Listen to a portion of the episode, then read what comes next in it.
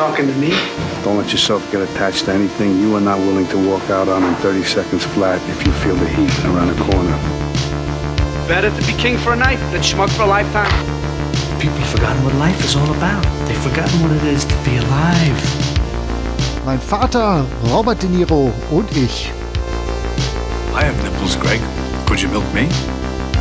Ein Zwei-Generationen-Podcast über einen der besten Schauspieler seiner Generation. Have to think about one shot. One shot is what it's all about. Here has to be taken with one shot.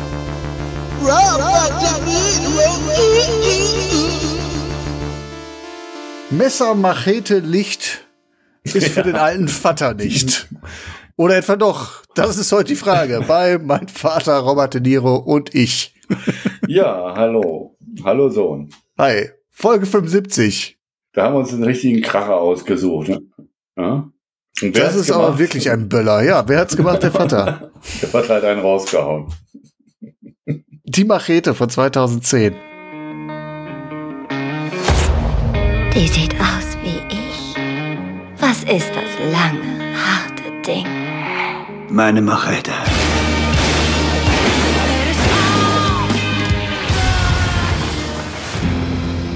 Sie haben ihn reingelegt. Haben Sie schon mal jemanden getötet? Bei einem dreckigen Job. Der Senator muss sterben. Ich kann Sie nicht dazu zwingen. Aber ich kann verdammt nochmal dafür sorgen, dass Sie es bereuen, wenn Sie es nicht tun. Nun Er ist weg. lässt er sie dafür bezahlen. Wollen Sie damit sagen, dieser mexikanische Tagelöhner ist vom FBI? Er ist gut. Ein echter Gentleman. Er ist böse. Und jetzt soll ich dir helfen, all diese Männer zu töten? Ja, Padre. Mal sehen, was ich tun kann. Und jetzt wird es richtig hässlich. Jetzt komm schon zu mir. Ich kenne die Legende. Vielleicht ist die Legende besser. Das werde ich gleich wissen. Du wusstest ja nicht, dass es 75 ist, ne? Oder? Ich hab's dir zwar dann irgendwann gesagt in der Folge zum Schluss, aber Ja, nee, nee, ich habe es jetzt also nicht so lange Hand geplant oder so. Aber ja, ich denke mal ein würdiger 75er. auf jeden Fall, da hatten wir auch schon Schlechteres zum Jubiläum, ne? Genau, ja. Ja, spannend. Ja, Machete. Soll ich ein, zwei Sachen noch da vorher absagen, bevor du dann losrennst mit deiner Zusammenfassung? Ja, so wie gewohnt, ne? So ein bisschen was, das bringst du, schlaust uns doch immer auf, dass so ein bisschen, ähm, dass man was lernt, ne? Der pädagogische Anspruch bei diesem Film jetzt natürlich, ja klar.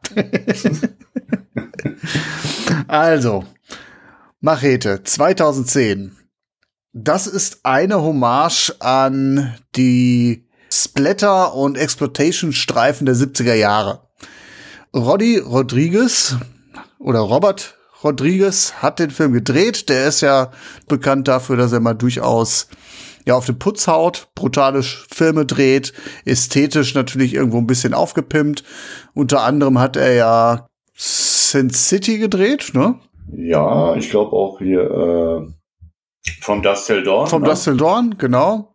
Und hier macht er jetzt mal ein bisschen was Gegenteiliges. Er setzt jetzt nicht auf Hochglanz, sondern er überzieht seine Bilder mit einer künstlichen Patina. Sprich, er trimmt das Filmmaterial auf alt. Dann hast du Verwackler drin, Bildaussetzer, Kratzer, die das Bild halt Ja. irgendwo ja schäbig machen. So als würdest du den Film in irgendeinem hinterletzten Backyard-Kino gucken. Genau, nur im selben Gegensatz zu seinen anderen Streifen. Ne? Aber letztendlich, er, er bleibt, glaube ich, der Gewalt treu. Der Gewalt bleibt mir treu, genau so, das ist sehr, sehr schön gesagt, genau. Und jetzt haben wir diesen Film, Machete, der auf einem Fake-Trailer basiert. 2007 hat Robert Rodriguez mit einem gewissen Quentin Tarantino ein Grindhouse Double Feature ins Kino gebracht. Death Proof und Planet Terror, die wurden zusammen im Kino gezeigt in den USA und flankiert wurden die Filme von einigen Fake-Trailern. Da war unter anderem Werewolf Woman of the SS dabei oder Hobo with a Shotgun, also der Penner mit der Schrotflinte und unter anderem ein Film, der sich da nennt Machete. Und Machete handelt von einem mexikanischen Auftragskiller, der gespielt wird von Danny Trejo oder Trejo, der sich rächt, nachdem er bei einem kriminellen Handel betrogen wurde. Danny Trejo, das ist die ganz bekannte Gesichtsgrätsche, so, so kann man es, glaube ich, sagen. Äh, ich glaube, im Film wird es auch mal äh, deutlich angesprochen, eine Hackfresse, glaube ich. Ne? Das, genau. Der Mann mit den Furchen im Gesicht, äh, die tiefer sind als der Marianengraben.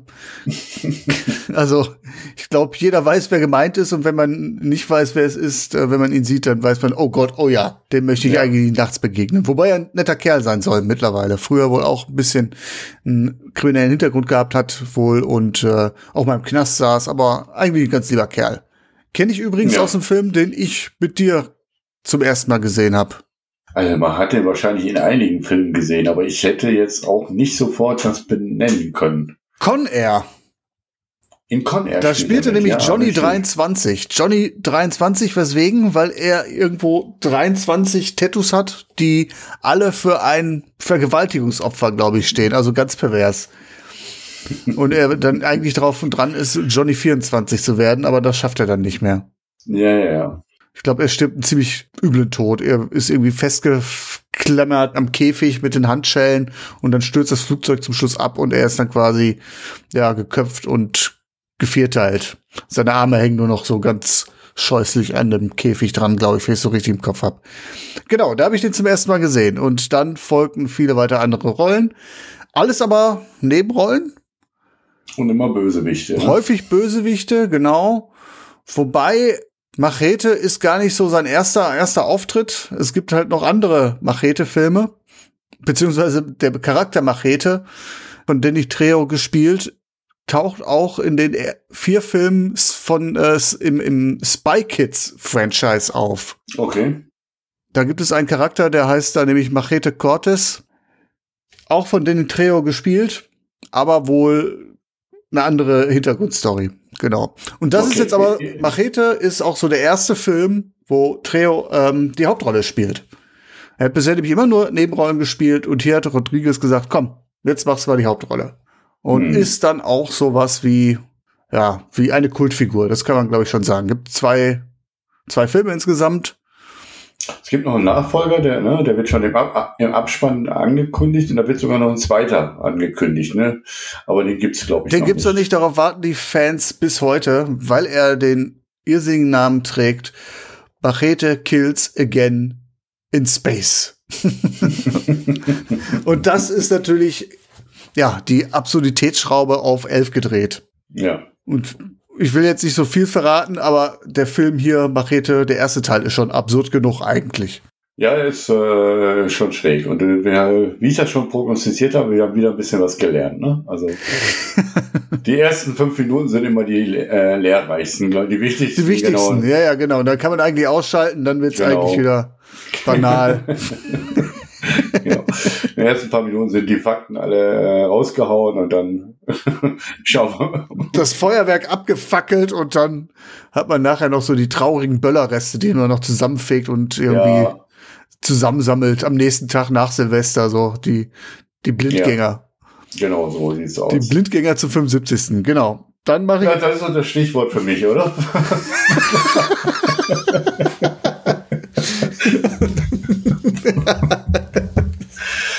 Ja, ja.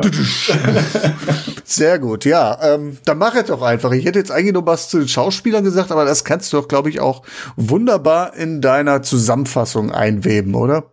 Ja, du musst mir auch noch ein bisschen was, äh, was lassen. Ne? Also ich versuche das mal zusammenzufassen. Ne? Also ich denke mal, äh, äh, ja, unser Hauptdarsteller ist Machete, eben gespielt von Danny Trejo, hast du ja schon äh, ausgeführt ist wohl ein ehemaliger mexikanischer Bundesagent wohl. Ja, wobei das wird ja erst spät klar, ne? Das wird spät, aber kann man ja ruhig mal erwähnen. Ne? Ich mache ja immer eine Zusammenfassung und er, der Film beginnt halt, er steht schon im direkten Konflikt mit dem Drogenbaron Torres, gespielt von Steven Seagal.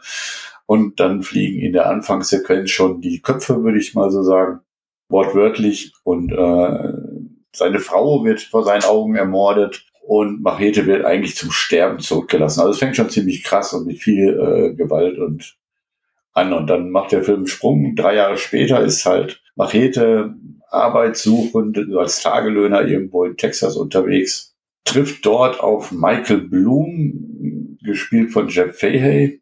Habe ich so gelesen, kannte ich vorher auch nicht. Er ist eine B-Film-Ikone. Okay, Mhm. okay, ist mir jetzt noch nicht, nicht bewusst untergekommen. Auf jeden Fall, äh, von der stöbert ihn auf der Straße auf und ähm, unterbreitet ihm einen Auftrag. Und zwar soll er den Senator McLaughlin, gespielt von unserem Robert De Niro, Nach zehn Minuten fährt zum ersten Mal der Name De Niro. Wunderbar. Ja, ne, das wollen wir nicht vergessen. Ne? Das, deswegen sitzen wir hier zusammen. Und der Senator McLaughlin ist halt ein Politiker, der da höhere bei in Anführungszeichen steht vor dem Wahlkampf und hat, ist bekannt für seine extrem harte Einwanderungspolitik. Es wird auch in den Anfangssequenzen sehr eindrücklich untermauert. Äh, will halt die Grenze auf mit aller Gewalt verteidigen. Und äh, Michael Boos unterbreitet also unsere Machete das Angebot, er soll doch den Senator töten für, glaube ich, 150.000 Dollar. Und nachdem er sich da ein paar Sekunden weigert, äh, nimmt er halt den Auftrag an. Und äh, bei diesem Attentat von dem Senator wird aber vorher schon auf den Senator geschossen. Äh, er wird ins Bein getroffen und äh, Machete wird auch angeschossen. Und äh, wird dann schnell klar, dass es ein abgekartetes Spiel ist. Also die, der Senator äh, wird halt angeschossen, um seine politische Haltung bezüglich gegen Einwanderung da nochmal medientauglich da zu unterstützen. Mhm. Und seine Popularitätswerte auch nochmal anzukurbeln, weil getroffene Präsidenten oder Präsidentschaftskandidaten, die haben natürlich auch nochmal einen Sympathiebonus. Genau. Und Machete ist dann eben der illegale Einwanderer. ne? Er wird dann als zum Opfer und äh, zum Attentäter quasi ausgerufen.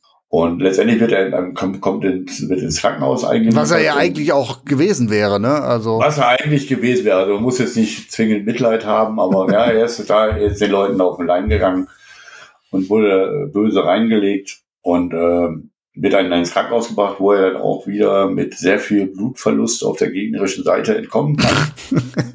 Du beschreibst das so, so lakonisch. In der Szene reißt er einem Menschen, einem dieser, dieser Gangster, die ihn eigentlich tot sehen wollen, den Darm raus. Er zieht den Darm, er rennt mit dem Darm über den gesamten Krankenhausflur, springt aus dem Fenster, nur um sich an diesem Darm, der immer länger wird und immer länger wird. Ich weiß gar nicht, ob das physikalisch möglich ist, weil der Darm ich müsste. glaube, im, Film wird äh, auch erwähnt, dass er bis zu 18 Meter lang ist. Glaube, das hat er dann gelernt und hat er sehr schnell seine Lehren daraus gezogen. Genau, das sagen die Ärzte vorher noch und du denkst dir, was ist für ein Stümperarzt? Und dann schwingt er sich an diesem Darm in die Etage drunter, wie, wie Indiana Jones. Ja, genau. Ich wollte das noch nicht ganz so ausschmücken. Ich, äh, ich dachte, dass das noch nichts. Aber ja, eben mit sehr viel Blutverlust und, und sehr obstrus. Also das, äh, die Szene steht natürlich dann auch für die Gewalt, die hier auch äh, gezeigt wird. Ich finde, die steht für den, für den Film. Das ist die beste Szene in dem Film. steht, genau. Eine der besten Szenen, auf jeden Fall. Und äh, ja, mit im Spiel ist dann noch die Agentin äh, Satana, gespielt von Jessica Alba, die für die US-Einwanderungsbehörde ähm, arbeitet. Die wird auf Machete halt angesetzt, der geflohen ist. Weiterhin gibt es dann noch eine Bürgerrechtlerin, die im Untergrund arbeitet, Luz, die in, zu, zu ihrer Tarnung in einem Imbisswagen arbeitet. Also sind alles Leute, die da mit auf seiner Seite äh, dann irgendwann sich äh, schlagen. Und irgendwann entführt halt Machete äh, die Tochter und äh, die Frau von Michael Blue, ne? um, weil der ihm ja äh, quasi da die Falle gestellt hat. Äh, der wiederum äh, rächt sich an den Bruder von Machete, der seinerseits Pfarrer ist. Das ist auch eine schöne Szene. Der wird dann in seiner Kirche ans Kreuz genagelt. Ja, das Ganze wird dann wieder auf ein Video äh, aufgezeichnet, was wiederum Blum und den Senator äh, so ein wenig entlarvt. Naja, dafür nimmt dann Machete wiederum Rache natürlich, dass der Bruder getötet würde. Äh, ja, es kommt auch nochmal zum Showdown mit dem Drogenbaron Torres, Steven Seagal. Und äh, ja, auch für den Senator kann man schon erahnen, wird es nicht gut ausgehen. Ja, das ist so ein bisschen die Zusammenfassung. Ne? Ich wollte jetzt nicht zu sehr in jedes Detail gehen. Ähm, der Film ist halt äh, begleitet von viel skurrilen Szenen und viel Blut. Ne?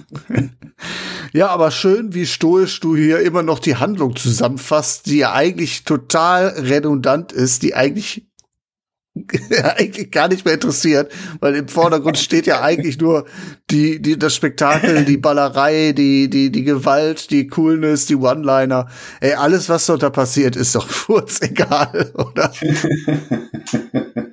ja, ja, es ist, äh, äh, ja, aber er hat, er hat ja letztendlich einen Handlungsstrang, ne? kann man ja schon so sagen, äh, ist natürlich geprägt von viele Rache, Racheakten hin und her. Äh, er hat aber, sagen wir mal, schon irgendwo aus meiner Sicht auch einen roten Faden, an den er sich da langhangelt. Einen blutroten Faden, meinst du? Einen blutroten Faden. Äh, aber das ist natürlich, wie du sagst, das ist jetzt nicht, äh, wo man sagt, okay, äh, die Handlung ist extrem ausgereift und echt tricky oder so. So ist es halt nicht. Ne? Also es ist ziemlich, die Handlung ist tatsächlich eher so nebensächlich. Ich glaube, da gibt sich der Film auch keine Verklärung hin. Der Film nee, ist so nee, überzogen, dass man den Film nicht ernst nehmen kann. Und das ja. weiß der Film auch und damit kokettiert er ja auch. Das ist also die irr irrsinnige Szene habe ich ja gerade angesprochen mit dem Darm äh, und davon gibt's halt immer wieder auch Szenen, immer also ob es jetzt einfach nur irgendwelche Sprüche sind, ob es jetzt Gewaltspitzen sind. Da passiert so einiges. Immer wieder Momente, wo ich auch wirklich hart auflachen musste. Ja, genau, hart auflachen, äh, viel Gewalt, halt äh, Klischees, äh, Sex, äh, Sex and Crime halt, ne? Du sitzt aber auf deinem äh, neuen Stuhl, ne? Wieder. Ja, merkt man das? Ja, man hört das sofort. Du bist nur am Quietschen. Okay, dann versuche ich mich jetzt sehr ruhig zu halten. Okay. Das muss aber jetzt rausschneiden. Nee, das bleibt voll drin. Auch mit deinem okay. Gesicht, mit deinem schuldigen Blick. Mich erwischt. Ja. Und das hätte ich auch ohne Kamera gesehen. Ja, okay. Gehört, ja, gut. Aber bei aller Verrücktheit steckt doch unter diesem ganzen blutigen Kleister mal mehr, mal weniger verdeckt doch auch Gesellschaftskritik, oder? Würdest du das auch so sehen? Ja, was heißt äh, äh mehr oder weniger verdeckt? Also ich denke mal, die die Anfangssequenz da, ne, wir grenzen unsere, äh, wir schützen unsere Grenze und dann, äh, das wird auch ziemlich äh, hart gemacht. Ne? Also äh, mit einer ersten Szene wird eine schwangere Frau abgeschossen, abgesch äh, erschossen. Und, und wer ist dabei? Da ist natürlich unser Senator auch mit dabei. Ne? Robert De Niro ist dabei, wie eine schwangere Frau erschossen wird. Ja. Also wir haben schon viel gesehen, aber das ist, glaube ich, das schlägt dem Fass den Boden aus. Ja, also es ist aber auch nicht äh, zufällig, sondern hingerichtet. Ne? Ja, ja, ja. Genau, hingerichtet und dann gibt's noch ein paar äh, blöde Sprüche hinterher. Also auf der Skala Widerlichkeitsfaktor, also das, also wir haben schon immer wieder darüber gesprochen, was ist das Schlimmste, was Robert Niro je gemacht hat in Film.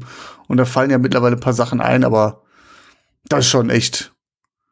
Schlägt sogar fast den Dirty Grandpa. Naja, ich weiß nicht. da können wir auch nochmal eine Rubrik draus machen. Die widerlichsten Szenen mit Robert De Niro. Top 5, vier Szenen auf jeden Fall aus Dirty Grandpa. Weiß ich, wie das ausgeht. Ja, ja, okay. Aber äh, er würde sich wahrscheinlich in die Top 10 einreihen hier, ne? Also. Das ist schon. Genau, er ist ja sehr, sehr, sehr böse. Gibt dann aber auch wieder aus meiner Sicht einen sehr ironischen äh, Schlussakkord dazu, ne? dass er dann quasi als verwechselt wird mit einem illegalen Einwanderer und dann irgendwie an so einem, äh, an so einem Grenzzaun dann äh, niedergeschossen. Genau, hat. selbst von so einer militanten Bürgerwehr, die er ja gegründet hat, dann niedergeschossen wird. Ja, lass uns doch mal ganz so. kurz bei Robert De Niro bleiben. Ja. Wir haben ja gesagt, das ist ein widerlicher Charakter. Der ist natürlich auch mega überdreht, ne? Wie der gesamte Streifen. Von daher kann man den auch nicht ernst nehmen. Natürlich muss man jetzt fragen, ist das was, was man gut findet, was man witzig findet, wenn äh, jemand äh, eine, eine, Frau abschießt, eine schwangere Frau, auch wenn es überzogen ist. Da kann man sicherlich auch drüber streiten und diskutieren.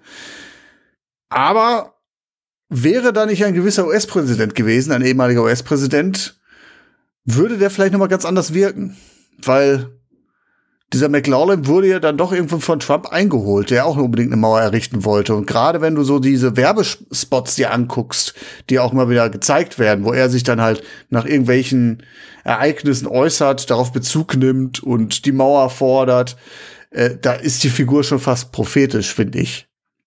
Ja, ja, das ist, das ist wohl wahr, ne? Auch mit dem elektrischen, mit den elektrischen Zäunen und äh, ja, man könnte sagen, äh, da hat sich der, äh, der Trump vielleicht sogar inspirieren lassen.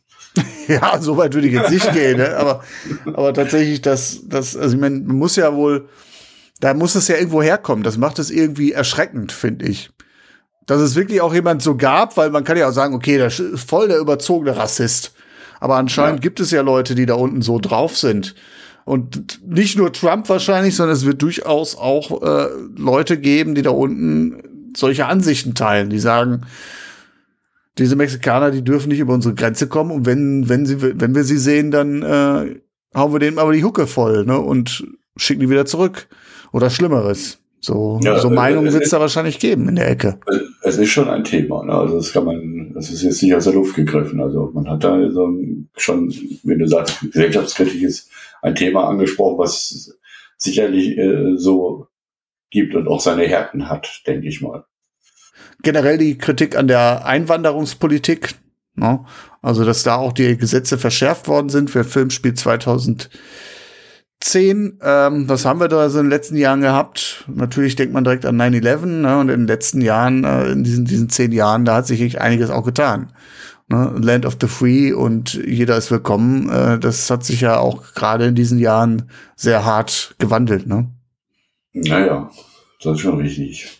Ja. Aber ich würde jetzt dem Film jetzt da tatsächlich jetzt nicht zu viel Gesellschaftskritik. Du würdest jetzt nicht sagen, dass es ein humanistischer Film ist. Nein, nicht, nicht, also nicht wirklich. Nicht, dass er jetzt ins ganz falsche Licht. Äh, es ist schon ein, ein wichtiges Werk mit einer wichtigen Botschaft. ja, genau, genau. Das ist, glaube ich. Das ist äh, ja nicht. Ja, vielleicht ist es auch einfach der Deckmantel. Ne? Natürlich kann man jetzt sagen, okay, der Film weist auf irgendwelche Sachen hin. Danny Trejo wurde selbst irgendwie mal drauf gefragt, äh, drauf angesprochen, wie sieht das denn aus? Ist der Film denn irgendwie Gesellschaftskritik? Äh, ist der Film denn irgendwie gesellschaftskritisch gemeint? Und er sagt im Interview darauf, die Leute können für sich herausziehen, was sie möchten. Ist die kleine Meerjungfrau nur ein Trickfilm oder wird auch die Verschmutzung der Ozeane angeprangert? Was immer den Zuschauer glücklich macht. Für uns ist der Film einfach ein großer Spaß. Ja, ja, genau. Ich glaube schon, er hat auch Spaß gehabt an der Figur. Glaube ich auch. Auch Robert De Niro hat Spaß, glaube ich. Also der spielt diese Figur schon irgendwie so mit einem richtigen Werf, ne? Also der ist jetzt nicht so schlurfig unterwegs, der hat da schon irgendwo Bock drauf. Ja, ist natürlich auch eine, eine krasse Rolle. Ne?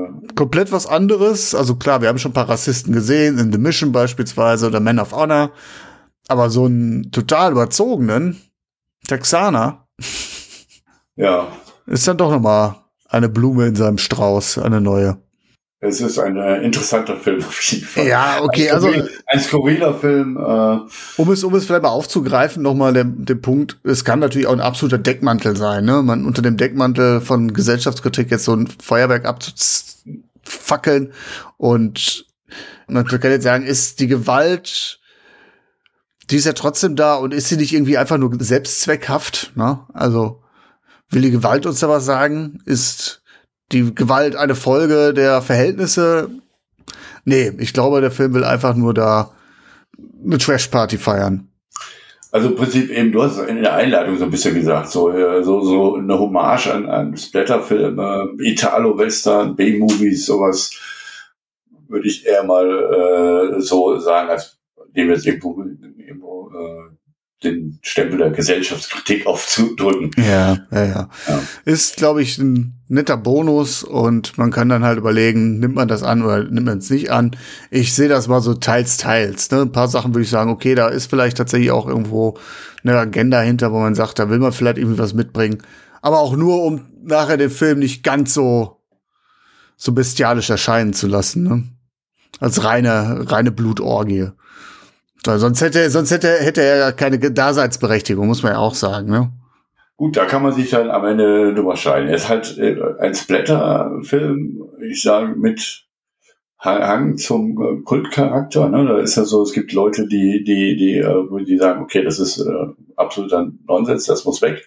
Und es gibt Leute, die sagen, das ist Kult. Ne? Ja, und ich bin einer der Leute, die so zwischen den Stühlen sitzen. Ja, genau. Weil, also, wenn jemand offensichtlich Trash machen will und soll das machen, dann nehme ich es jetzt auch nicht ernst. Ne? Und der Film nimmt sich offensichtlich nicht ernst. Gleichzeitig finde ich halt, wenn du so ein bewussten Trash machst und das nicht nur aus einer aus einem Dilettantismus kommt, sondern weil du sagst, ich mache jetzt mal einen Trash-Film, dann wirkt das auch oft so bemüht irgendwo. Mhm. Und dieses Gefühl habe ich hier dann durchaus schon. Ne? Also der ist nicht scheiße, weil er scheiße gemacht ist, sondern er ist scheiße, weil jemand Das so wollte. das so wollte. Genau. Und Ja. das finde ich dann immer bei Trash-Filmen, auch wenn es eine Hommage sein soll, finde ich das immer so ein bisschen, ja, zu formelhaft. Und da muss ich halt auch sagen, so wahnsinnig der Film ist, er hat mich doch insgesamt doch irgendwann auch gelangweilt, ne? Gerade deswegen, weil er so formelhaft irgendwie wirkt auf mich. Formelhaft, er ist natürlich be äh, bezielt, gezielt äh, coole Charaktere, äh, gezielt flach in den Dialogen. Äh, ja, wie gesagt, das ist ja sagen, man muss es mögen. Und es gibt Leute, die das, das solche, solche Dinge dann abfeiern. Ähm, ich kenne ja auch den einen oder anderen Rodriguez-Film. Ich finde aber, es gibt auch bessere von ihm. Mhm.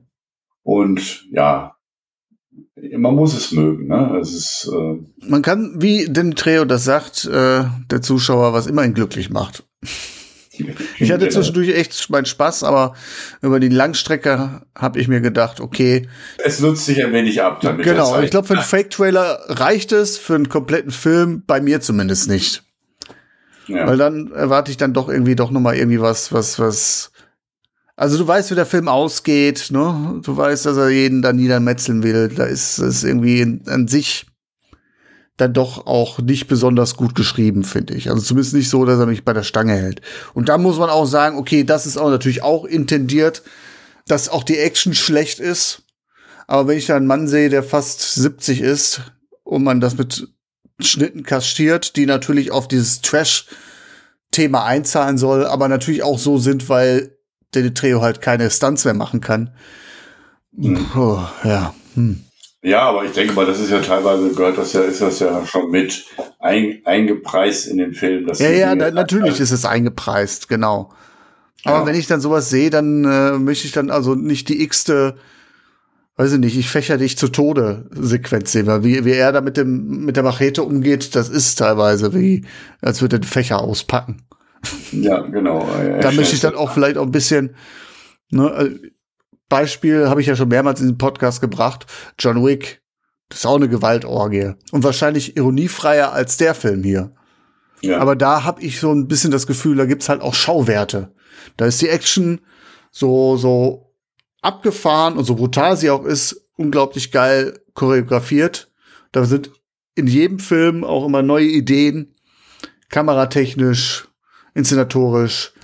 ja, ich, wobei ich ihm gesagt habe, das ist hier, glaube ich, bewusst. Ja, ja, genau, genau. Weil, weil er, er kann ja auch anders, das wissen wir ja auch. Ne? Das er wissen wir ja auch, genau. Wenn ich tatsächlich sage, ich äh, sehe mir sowas gerne an, äh, Splatterfilme, dann gucke ich mir auch so eher diese 80er Jahre Schrotter-Dinger an. Warum brauche ich dann also so ein, so ein So ein Remake davon. Ne? ja, so ein gefaktes Original so. Er hat das jetzt nochmal alles so ein bisschen überzeichnet, ne? Ja. Äh, Wie das so ist bei so einer Hommage. ne? Also er hat da nochmal einen draufgehauen und die diese äh, Genres aus meiner Sicht dann noch ein bisschen karikiert. Ja, vielleicht liegt es auch einfach daran, dass ich halt auch eher weniger der nostalgische bin im Film. Also wenn jemand was macht, dann habe ich eher lieber was Überraschendes. Wenn heute jemand 2022 einen Film dreht, dann habe ich es lieber irgendwo progressiv, als dass jemand sagt so, okay, ich muss jetzt unbedingt. Deswegen habe ich auch grundsätzlich, glaube ich, ein Problem mit Tarantino, weil er so in der Vergangenheit immer lebt und Videofilme rezitiert, die die Hälfte der normalen Kinogänger oder wahrscheinlich äh, 70 Prozent der Kinogänger oder Normalkinogänger nicht kennen und immer darauf anspielt. Und dann finde ich das irgendwo so, so, so ein Zitate-Festival finde ich immer eher ermüdend. Das Mhm. kommt hier, glaube ich, hier so bei mir noch so durch. Ja. Das haben wir hier aber nicht unbedingt. Ne? Also jetzt der coole Sprüche, klar gibt's auch ein paar. Ne? Aber ja, geil ist natürlich, ähm, Machete schreibt keine SMS. Das könnte auch dein Spruch sein, so. Vater hat kein Handy. Django, Django zahlt heute Ja, nicht. genau. Ja, So, ein- so ein Handyverweigerer, fand ich gut. genau. Ja, also wie gesagt, es, ich, ich kann Leute verstehen, die dann sagen, das ist Schrott. Ich kann aber auch äh, Leute verstehen, die sagen, jo, das ist Kult. Ich bin da eben eher so wie, bei, wie du, da so ein bisschen zwischen den Stühlen. Ja. Ne? Man konnte das sehen, es war, war unterhaltsam, äh, weil ich bin jetzt auch nicht so, der sich durch alles sofort abschrecken lässt. Nein, ich saß jetzt auch nicht, hab gedacht so, das ist widerlich, das kann man doch nicht machen. Dafür ist der Film halt einfach zu, Nimmt er sich halt nicht ernst. genau. Ne? Ja, und halt äh, eben bewusst ja. so gemacht und das, äh, man nimmt ihn das auch von Anfang an ab, dass er jetzt da nichts anderes im Sinn hat, Genau. aus meiner Sicht. Spiel mit offenen Karten. Genau. Sehe ich auch so. Ja, na gut, dann lass uns halt doch einfach diese Mittelmäßigkeit oder zumindest das mittelmäßige Seherlebnis einmal mal in Punkte festhalten. Ja, aber mir ist es tatsächlich auch eine mittelmäßige 5. Ja, ich habe die vier hier stehen. Ist, glaube ich, in, in Ordnung. Wahrscheinlich werden jetzt die Machete-Fans aufschreien. Aber ja, solltet ihr dazugehören, liebe Hörer, liebe Hörer, seht uns nach. Einfach, einfach nicht unser Ding. ja, nicht ganz so. Ne? Es gibt auch andere Leute, die sagen, das ist einfach nur Schrott. Das würde ich jetzt auch nicht sagen. Nee, nee, aber jetzt mal so gerade jetzt den, den, den einen Vergleich hast du ja mal, gezogen, beziehungsweise in, in den Raum geworfen. Vom Dust Till Dawn finde ich großartig. Genau, obwohl ich da auch ehrlich sagen muss, finde die Anfangssequenzen also äh, noch mehr. Wenn es am Ende dann wirklich ganz ins Blätter abgeht, dann äh, verliert er bei mir wieder Punkte. Okay. Aber gut. Ja, den müsste ich vielleicht mal wieder sehen. Ich habe den ewig nicht mehr gesehen, um das mal noch mal zu, zu bestätigen oder ob ich den immer noch so stark finde, habe ich natürlich echt gut in Erinnerung. Das ist tatsächlich, äh, habe ich ein interessantes Film. Jetzt machen wir, schweifen wir gerade ein bisschen ab. Zu dem Film habe ich tatsächlich ein interessantes Kinoerlebnis, weil mit dem Film, bin ich reingegangen und wusste von nichts. Ja. Fand den einfach, einfach äh, schräg, wie man so Tarantino, Tino, Tino so äh, kennt, so in einen, äh, ja. Wobei der ist ja nicht von Tarantino. Nein, nein, aber er spielt da mit. Ja, ja. Ne? Und äh, fand ihn einfach nur äh, schräg an der Stelle und aber auch war auch gefesselt von der Atmosphäre des Films und bin von diesem äh, Wandel in einem Splatter-Film wirklich überrascht worden, weil ich ja vorher nicht gelesen habe.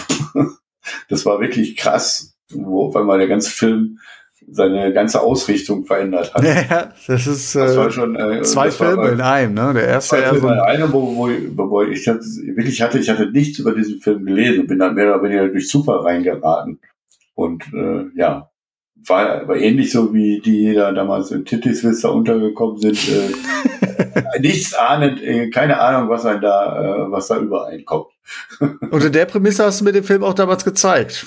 Ich weiß nämlich, den Film habe ich äh, bei dir gesehen damals. Ah, mein Gott, so alles bei mir gesehen. Ja. Ich hoffe, du warst schon über 16. Ich weiß es nicht, war knapp. Ich glaube, es war knapp. Wann war der denn? 98?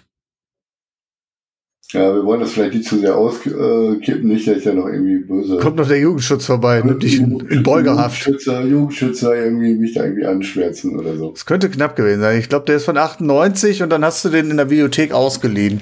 Mhm. Na gut, da warst du alt genug. 98? Ja, wann habe ich den ausgegeben? Wenn er in die Videothek 99? gekommen ist, dann war der, ist er ja schon wieder zwei Jahre alt gewesen. Damals kam die nicht direkt in die Videothek. Ja, ich würde sagen, mit Auge zudrücken, nach dem Motto, er ist ja bald 16. ja, wir können es nicht mehr so genau rekonstruieren. Ich weiß aber, Fight Club hast du mir gezeigt, da war ich noch keine 18. Der war nämlich Echt? ab 18, genau. Den habe ich auch dir gezeigt. Ja, klar. Mein lieber Mann, was war ich für ein Vater? Echt, ey. Deswegen schlafe ich heute noch schlecht. Ja, interessant doch, dass doch doch mal was aus dir geworden ist. Ja, mehr oder minder, ne? Mehr oder minder. Ja gut, aber das, die Liebe zum Film habe ich dir mitgegeben, oder? Ja, da hast du, glaube ich, einen gewissen Anteil gehabt, sagen wir mal so. Ja gut, und so findet sich das wieder. Und Jahre später machen sie jetzt zusammen einen Ja, Podcast. Folge 75 schließt sich der Kreis. Ja. Beziehungsweise ich erweitere den Kreis jetzt noch mal ein bisschen mit meiner Wahl. Ich habe mir nämlich gedacht, wenn wir jetzt über Rodriguez gesprochen haben, dann können wir jetzt auch mal über Tarantino sprechen. Und da gibt es ja auch einen Film, wo Robert De Niro mitspielt. Jetzt grübelst du, guckst du, weißt du? Hm. Ist tatsächlich ein Tarantino-Film, den ich noch gar nicht gesehen habe, deswegen bin ich da gar nicht so, so uninteressiert dran. Also ich bin jetzt kein Tarantino-Hasser. Ich finde einige Sachen ziemlich gut von ihm, aber. Ja. Ähm, fällt mir jetzt nicht ein. Jackie Brown. Wir gucken uns Jackie Oh. Brown an. Okay. dann haben wir Rodriguez und Quentin dann auch in unserem persönlichen Grindhouse Double Feature behandelt. Da wollen wir mal sehen. Ja, so machen Da wir das. kann, kann man sicherlich Vergleiche ziehen. Dann. Ja, weiß ich nicht. Ich glaube, das ist nicht ganz so, ganz so blutig. Nee, das glaube ich auch. Und das ist auch schwer zu toppen, wenn einer sich an seinen Darm äh, das Fenster runterseilt und dann der Priester in der Kirche gekreuzigt wird. also das ist schwer zu toppen. Ich glaube auf jeden Fall in der, dieser Staffel bei Vater Rabattini und ich. Das definitiv. Gut, Ja. dann machen wir doch jetzt hier Schluss. Schluss, oder? ne? Ja. Messer, Machete, Licht war für beide nicht so wirklich. ja, man konnte. Ja. Ja, aber wir haben es auch jetzt, glaube ich, nicht zerrissen. Na, alles gut. Ja. Gut. Ich mache jetzt hier mal Feierabend. Der Glutofen, der bringt mich um. Wir hören uns nächste Woche. Dann hoffentlich ein bisschen kühler. Alles klar. Fadi, ihr da draußen. Tschüss.